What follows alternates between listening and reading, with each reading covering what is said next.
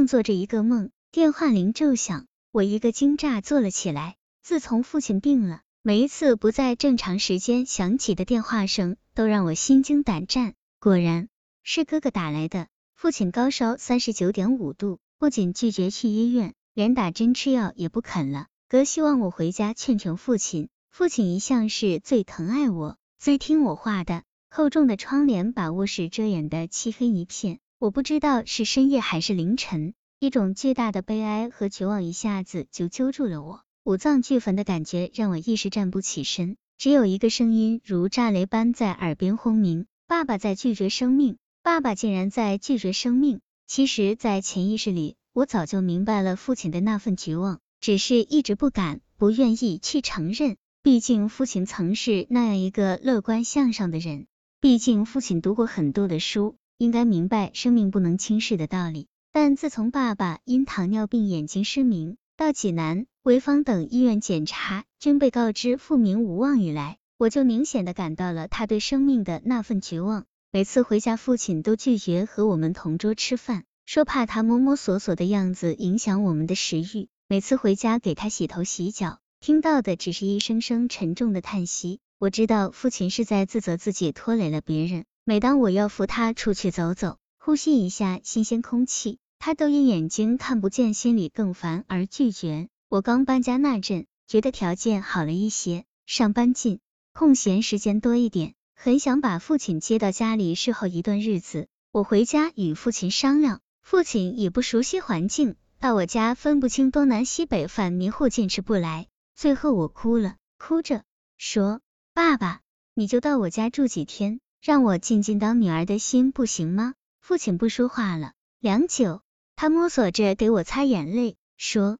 傻孩子，都是有孩子的人了，还说哭就哭。我明白你的心，我现在活着就是让你们静静心。等我去了，也少一些子欲养而亲不在的遗憾。但你要工作，孩子还小，我再去你哪有时间照顾？再说你的新家我一点都不熟悉，你不知道眼睛看不见的人对陌生的环境都有一种恐惧。我无言，但心里依然微微的怪父亲不体谅儿女的心情。他这种闭门不出，一个人孤独的沉浸在黑暗世界里的样子，只能让我们更加难受。我甚至在心里暗暗责怪父亲太自私，为什么不能乐观一些？为什么不能勇敢的接受失明的事实，好好的活下去，让我们周围这些深深爱着他的人更加爱他？想着这一切，我承认我是带着一种焦急、悲伤和愤怒的混合情绪，急急赶回家的。父亲躺在床上。母亲和哥哥无奈的守在床边，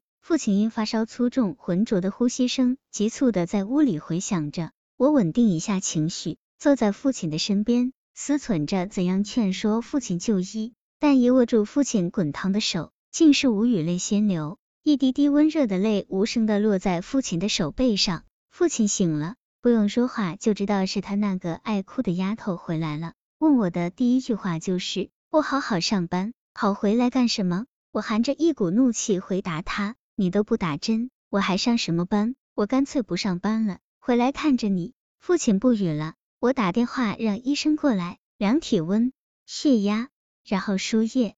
一番忙乱之后，安静下来。这时，早晨的经济和一路的急赶让我感到疲惫，我就在父亲的身边倚着床头睡着了。不知过了多久，一阵声音惊醒了我。我睁开眼。看到父亲正摸雪着想给我盖被子，我没有动，任父亲把被子盖在我的身上，然后父亲的大手就摸到我的头上，轻轻的抚摸着我的头发，泪又无声的流了下来。我多想，多想父亲那双温热的大手永远停留在我的头上。在药物的作用下，父亲的烧退了，人看起来也精神了一些。我对父亲说：“爸，您以后不能这样了，您这样我们都很难受的。”有病就得治，您得想想我们当儿女的心情。